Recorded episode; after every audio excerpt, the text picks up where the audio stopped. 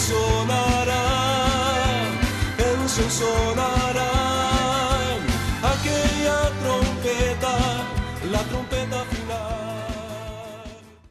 La Iglesia de Cristo de los Ministerios Llamada Final en Phoenix, Arizona, presenta su programa Llamada Final.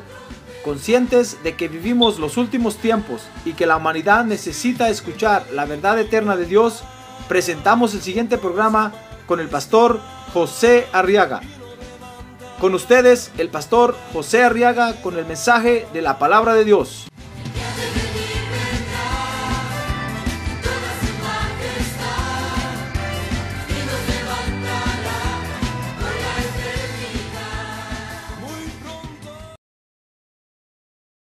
en 2 de Corintios capítulo 2 verso 14.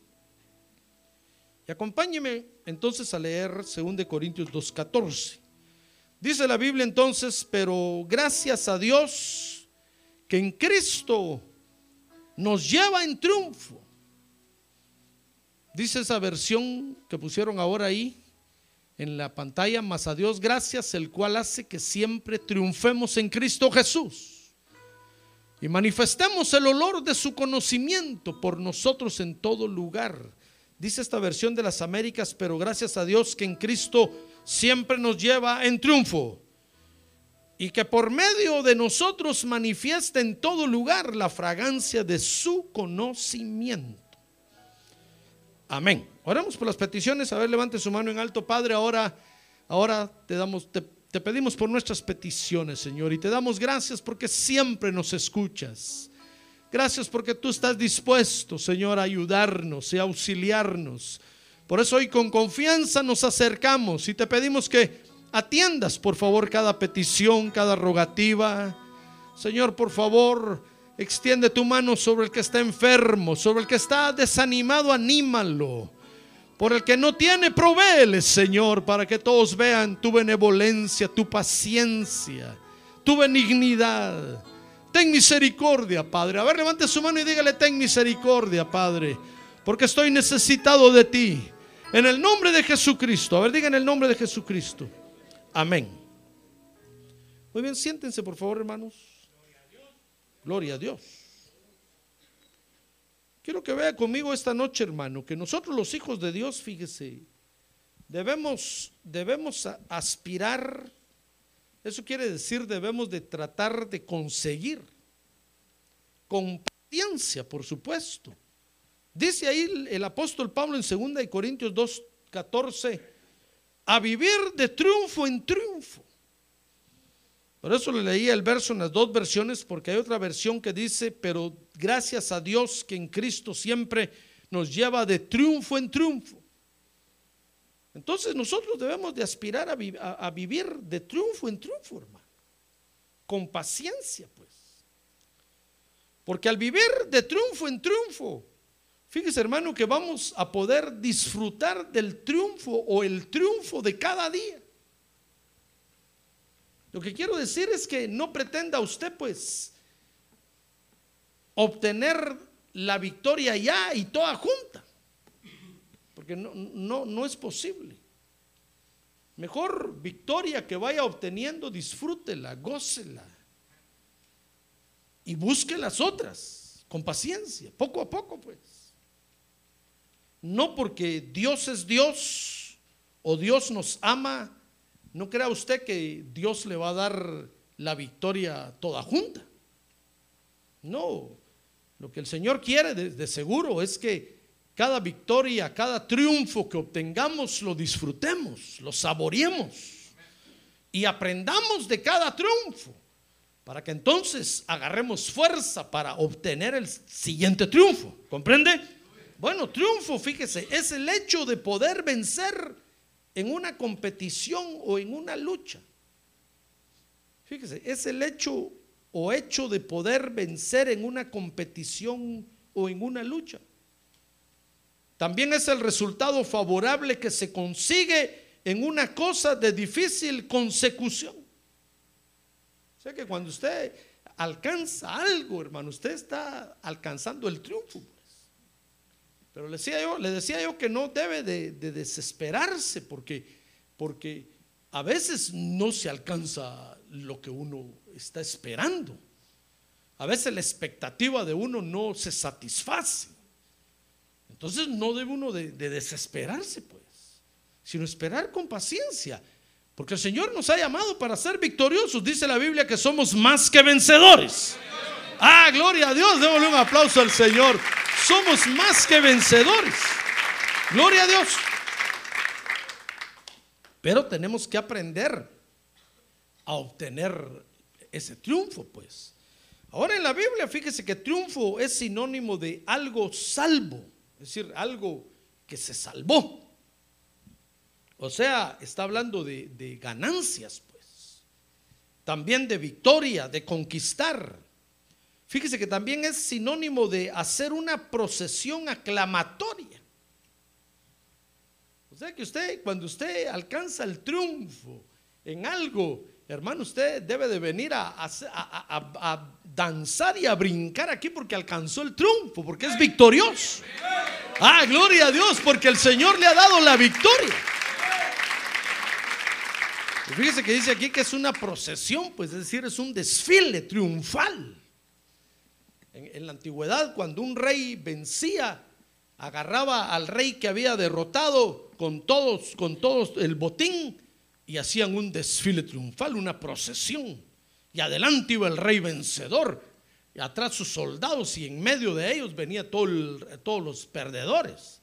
Y los iban a exhibir públicamente. Por eso dice la Biblia que cuando el Señor Jesucristo murió y estuvo tres días en la tumba, ¿sabe usted que el Señor estuvo tres días en la tumba, verdad? Dice que mientras estaba ahí, descendió al infierno y agarró, agarró a todos los enemigos y los fue a exhibir a todo el universo. Hizo una marcha, una procesión triunfal y todo- todos en el universo se enteraron que el Señor Jesucristo había vencido. Ah, gloria a Dios, gloria a Dios. Los exhibió públicamente. Mire lo que hizo durante esos tres días. Así es que no estuvo, no estuvo descansando ni acostado ahí eh, con una Coca-Cola esperando que llegara el tercer día. No, fue al infierno. Y al descender ahí, hermano, fue a, experimentar el holocausto. El Señor fue el primero que- que probó el lago de fuego, pues. Por eso dice la Biblia en Romanos que la muerte lo soltó. Porque cuando la muerte vio que el Señor llegó, llegó al infierno, dijo, lo destruyeron.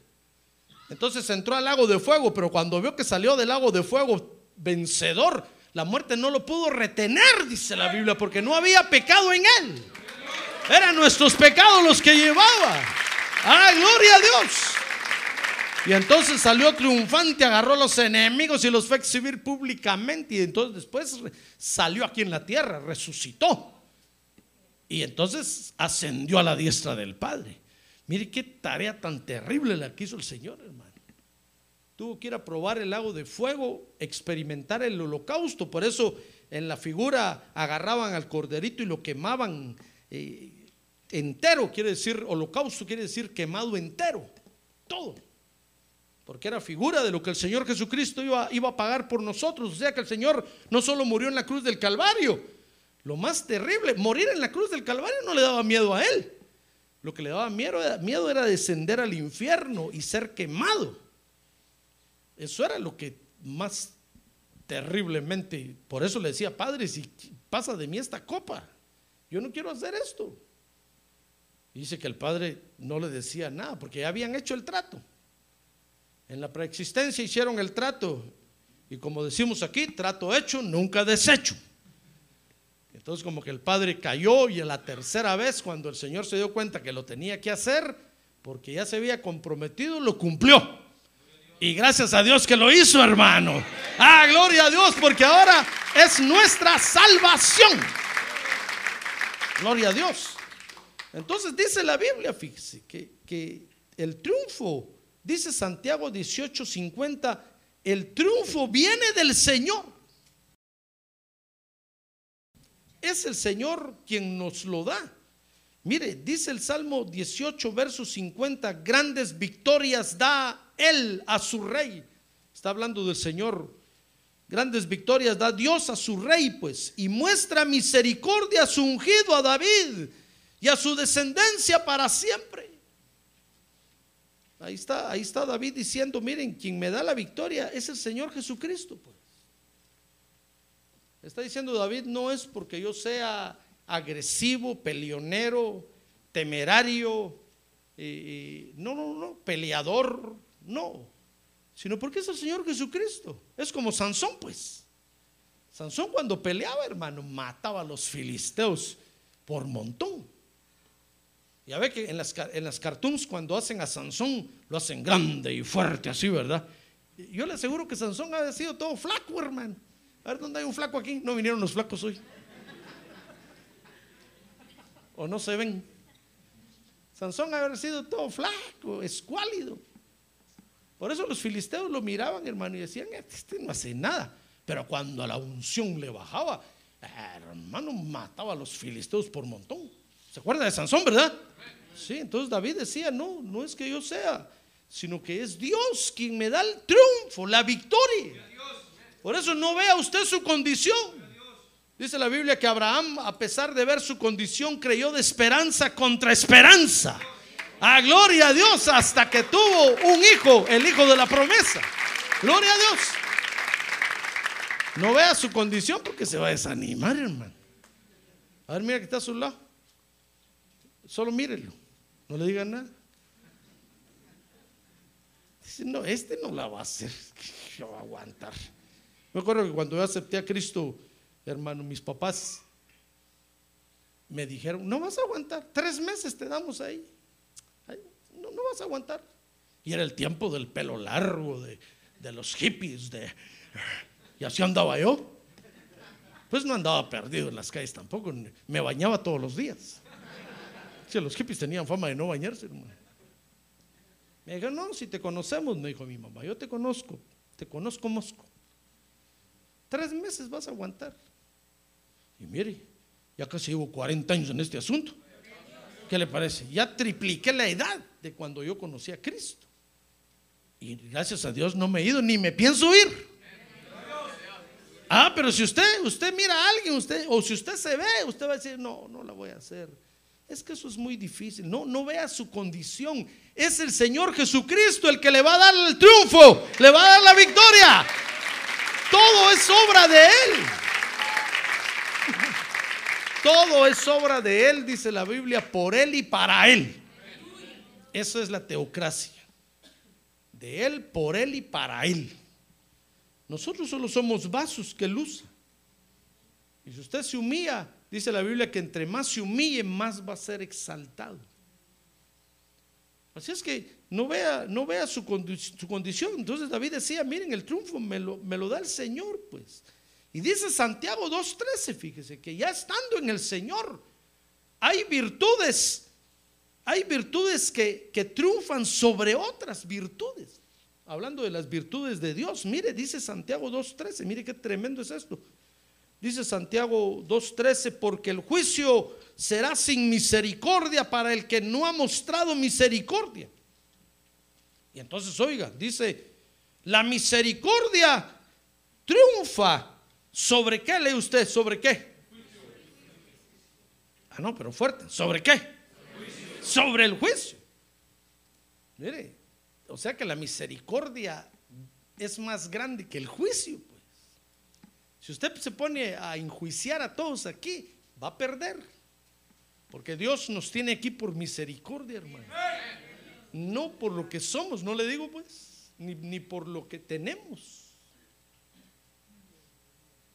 sino por misericordia. Si usted se pone a ver al hermano, si usted me mira a mí, va a decir, ¿y ese qué, habla ahí? ¿Ese qué- qué? No entiendo lo que dice. Va a perder. No me juzgue. Porque estoy aquí por misericordia. ¿Comprende? Y así está usted también. Ah, gloria a Dios. Estamos aquí por la bendita misericordia de Dios. Y la misericordia triunfa sobre el juicio. Por eso todos los juzgadores siempre pierden. Hasta que aprenden a dejar de juzgar. Por eso no aguantan estar en las iglesias. Dice la Biblia que, que el impío no prosperará en la congregación de los justos. No aguantan estar en la iglesia porque se la pasan juzgando y juzgando y no se dan cuenta que la misericordia triunfa sobre el juicio. Mejor vea con ojos de misericordia al que está a su lado y Dios le va a dar el triunfo. ¿Comprende? Sí. Entonces, mire, entre las virtudes de Dios hay unas que triunfan sobre otras. Ahora, lo interesante del triunfo que da el Señor, hermano, dice Deuteronomio 33, 29, que lo interesante está en que solo así se puede someter a los enemigos. A los enemigos no los va a someter usted por su fuerza. No los va a someter usted por su inteligencia. Por eso David cuando se enfrentó a Goliat, ¿se acuerda de eso, verdad? Fíjese que toda la gente dice, siempre que hay un problema de un grandote con un pequeño, dicen, la pelea de David y Goliat. Y David va a vencer, porque el pequeño siempre vence. Mentira. El grandote es el que siempre vence. Lo que pasa es que David le dijo a Goliat, yo vengo a ti en el nombre de Jehová de los ejércitos. Ah, gloria a Dios. Y le tiró la piedra, hermano. Y el gigantón cayó. Pero muchos creen que porque son pequeñitos van a triunfar. Mentira, los van a aplastar. Porque siempre es lógico, siempre vence el grandote. Pero si usted se para frente al gigante y le dice, mira, yo no vengo con mis, por mis fuerzas. Es más, yo temblando estoy. Si por mí fuera, yo ahorita salía corriendo. Pero, estoy aquí solo porque el Señor me va a dar el triunfo. Yo vengo en el nombre de Jesucristo. Ah, gloria a Dios, el Rey de Reyes y Señor de Señores. Y entonces el gigante va a caer, hermano. Entonces, entonces dice Deuteronomio, Deuteronomio 33, verso 29, dichoso tú Israel. ¿Quién como tú, pueblo salvado por el Señor? Él es el escudo de tu ayuda y espada de tu triunfo, dice una versión. Y espada de tu, de tu triunfo. Entonces, oiga, dice, tus enemigos simularán someterse ante ti y tú hollarás sus lugares altos. O sea que el enemigo, cuando el enemigo lo ve a usted, que va en el nombre del Señor Jesucristo, el enemigo se hace para atrás, hermano, se esconde. Porque no se va a atrever a enfrentarlo, no se va a atrever a, darle la cara, pues. Porque va a decir, no, este viene apoyado por el más grande de todos.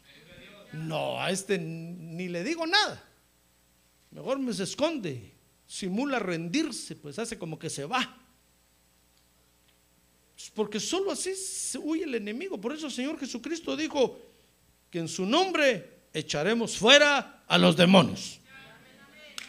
Sí, si usted se enfrenta a un demonio, hermano, usted, el demonio lo va a hacer pedazos. Porque manejan ciertas, ciertos conocimientos o ciertos poderes que nosotros no dominamos. Dice la Biblia, por ejemplo, que la muerte tiene influencias de muerte, tiene lazos de muerte. Y eso no, no lo podemos nosotros ni siquiera discernir. Fíjese cuántos brujos y hechiceros que el Señor los reprende esta noche hay en las calles. ¿Y qué sabe usted si el que, el, que, el que le sirve un café en el restaurante es un brujo, hermano?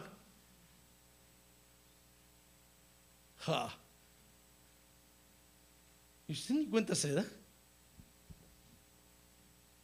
Así como una vez ah, conocí a un par de hermanos que trabajaban en un restaurante, entonces me decía uno de ellos, nosotros nos paseamos en los mormones. ¿Y por qué le, decía yo? Porque les dábamos café eh, eh, cafeinado. ¿Sabe que ellos tienen prohibido tomar café solo descafeinado, ¿verdad? Toman. Y entonces dice que sentaba y decía, un café por favor, pero somos mormones, sin cafeína. Dice que este hermano iba y les daba con cafeína, hermano. Yo decía, no hombre, ¿por qué hacías eso, hermano? No, hombre, eso no es correcto. No es leal, pues. Estás en un trabajo, tienes que atender no, pero es que esos, yo me paseaba en ellos, me decía. Bueno, es asunto de él, pues. Imagínese, usted va Y el brujo, el demonio le dice, ese es evangélico. Porque los brujos, los demonios les hablan, hermano. No crea usted que todo lo veo, todo lo veo. Los demonios son los que les dicen. Y llega usted a sentarse y entonces llega, y, ¿qué sabe usted? ¿Cómo podemos pelear contra eso? No podemos. Lo único que tenemos que hacer es confiar en el Señor Jesucristo y decirle, Señor, me cubro con tu sangre preciosa. Bendice estos alimentos que me voy a tomar, por favor. Santifícalos, purifícalos, desinfectalos, como dicen en México. Cuando se van a comer una torta, dice, Señor, desinfecta esta torta, por favor, purifícala, límpiala. Que se mueran todas las amebas, Esteritia coli, todo, todo. Y se la comen con confianza. Es que uno no puede, contra esas cosas, hermano, el único que nos puede dar el triunfo es el Señor Jesucristo. Ah, gloria a Dios, la única forma de someter al enemigo es con el triunfo que nos da el Señor. Pero nosotros tenemos que aprender a esperar en el triunfo del Señor. Pues entonces, debido a que en el Evangelio, fíjese, los enemigos de Dios van a pelear contra nosotros, porque ese es el problema que tenemos. Que cuando usted vino a Cristo y aceptó a Cristo como Salvador, se echó encima a todos los enemigos de Dios. Y Dios ahorita tiene un montón de enemigos. Todos lo quieren destruir. Todos lo quieren quitar, le, quieren quitar el trono. Por eso mire cuántas rebeliones hay en el mundo. Porque, porque no quieren saber nada de Dios, no quieren oír nada de Dios. Dicen, no, yo no quiero nada de Dios, no quiero saber nada de la Biblia, yo quiero vivir libre. Y todavía le gritan a Dios, fíjese, le dice, Dios, ¿por qué no nos dejas solos? No te queremos, no te necesitamos. Todo lo que hemos hecho lo hemos hecho nosotros. Está como Nabucodonosor que se paró y dijo, esta es la gran Babilonia que yo he creado. Entonces nos echamos encima a todos los enemigos de Dios. Yo le aseguro que cuando a usted le dijeron, quiere aceptar a Cristo como Salvador, le hubieran dicho todo eso, usted hubiera dicho, no, no acepto. Ja, me voy a echar encima a un montón de enemigos horribles. Pero gracias a Dios que no, no nos lo dijeron. Hasta ahorita yo se lo estoy enseñando a usted, porque esa es mi tarea. Que la tarea del evangelista es solo decir Cristo salva, Cristo salva y acéptenlo. Después usted viene a la iglesia y el dear pastor, con mucho, con, con- con amor de madre y amor de padre, con mucha paciencia, aunque usted se duerma, le tiene que ir enseñando eso poco a poco. Entonces nos echamos encima a todos los enemigos de Dios. Y entonces, entonces dices, por eso dice 2 Corintios 2.14, que, que es por eso que debemos de aspirar a vivir de triunfo en triunfo. Porque los enemigos son muchos, hermano.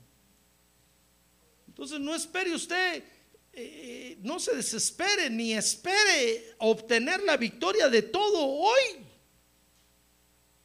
No, poco a poco. Y cada victoria que vaya obteniendo, disfrútela, gócela. Porque quién sabe si el día de mañana va a tener otra. Entonces la- las victorias que usted va teniendo día a día, un día a la vez, un día a la vez. Por eso el Señor Jesucristo le dijo un día a los discípulos, miren, por nada estén afanosos. Que cada vivan el afán de cada día. No, no, no vaya ahorita a su casa pensando, ¿y qué iré a almorzar mañana? Primero vaya y, duerma, disfrute el sueño. Mañana a las 11 de la mañana empieza a somatar las ollas y los sartenes por ahí y mire qué hace. El Señor le va a dar alguna revelación para hacer algo. Pero si ahorita está acostado, ¿qué, qué voy a hacer mañana? Ahí no tengo cebolla, ahí los ajos.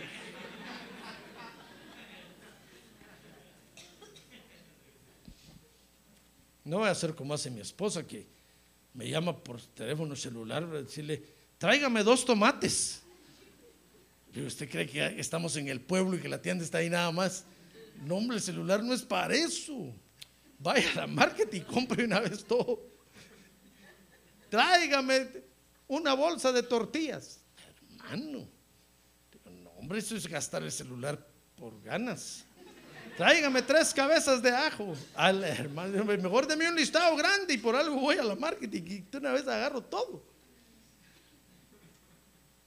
Entonces no se afane usted. Claro, ni esté pensando ahorita qué harían las hermanas de comer ahorita que termine el culto. Tengo mucha hambre. Espérese. Ya pasé yo por ahí, huele muy sabroso. Pero ahorita disfrute la palabra de Dios. Ah, gloria a Dios, escúchela, apréndala. Que le entre a su corazón. ¿Ya ve? Entonces usted grita, gloria a Dios, y está poniendo atención. Cuando termine el culto, pase ahí a la cafetería y comida deliciosa. Y allá a la hora de comer no me va a decir, pastor, predíqueme. No, no, ahora siéntese a comer, hermano. No, no, ya no es hora de predicar, ¿comprende? Entonces, de triunfo en triunfo, hermano. Paso a paso. Pues ahora el triunfo que el Señor nos da, fíjese. Se me olvidó poner mi cronómetro. El triunfo que el Señor nos da, debemos de disfrutarlo, le decía yo, uno a la vez. Porque son muchos enemigos, pues. Mire, dice ahí segunda de Corintios capítulo 2, verso 4. Mire cómo el apóstol Pablo lo explica, dice, pues por las muchas aflicciones y angustias de corazón os escribí, le dice a los de Corinto, con muchas lágrimas, no para entristeceros, sino para que conozcáis el amor que tengo especialmente por vosotros. Pues si alguno ha causado tristeza, no me la ha causado a mí, sino hasta cierto punto, para no exagerar, a todos vosotros. Entonces dice el verso 6, es suficiente para tal persona este castigo que le fue impuesto por la mayoría. Es que resulta que en Corinto había habido un problema, pues. Y los hermanos no querían enfrentar el problema. Entonces, cuando supo el apóstol Pablo el problema que había, mandó a regañar a todos, hermanos. Y les dijo, miren, resuelvan esto así así. Y si no lo hacen, y los que están diciendo que no lo quieren hacer, voy a llegar yo personalmente, dijo, y los voy a enfrentar cara a cara.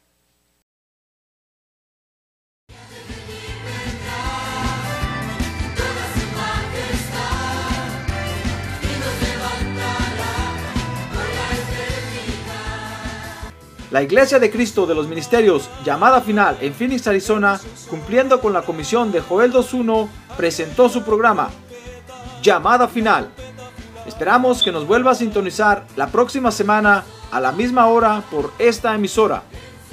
Los invitamos a nuestras reuniones en el 6023 Norte 71 Drive, esquina con Bethany Home Road.